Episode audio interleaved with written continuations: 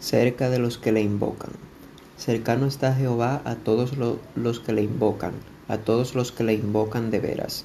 Salmo 145, 18. Dios se complace cuando mantenemos el rostro orientado hacia el sol de justicia.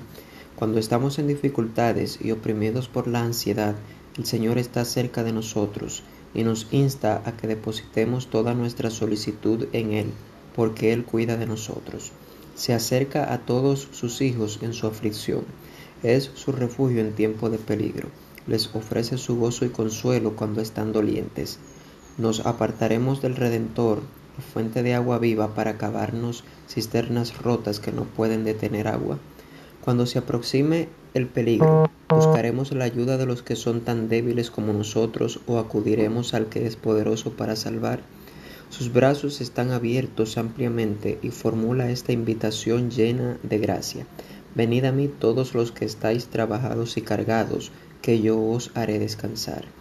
No es la manifestación de su gracia, terrible majestad y poder incomparable lo que nos dejará sin excusa si le rehusamos nuestro amor y nuestra obediencia.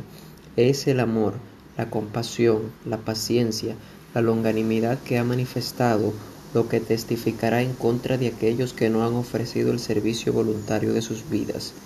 Los que se convierten a Dios con corazón, alma y mente encontrarán en Él apacible seguridad. Él conoce justamente lo que necesitamos, justamente lo que podemos soportar y nos dará gracia para soportar toda prueba que sobrevenga. Mi oración constante es que nos acerquemos más a Dios.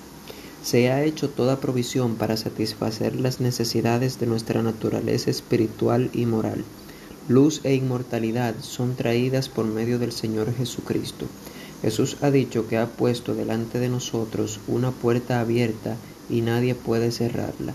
La puerta abierta está delante de nosotros y por la gracia de Cristo rayos de luz misericordiosa dimanan desde los portones entreabiertos. Matinal, hijos e hijas de Dios, de Elena G. de White.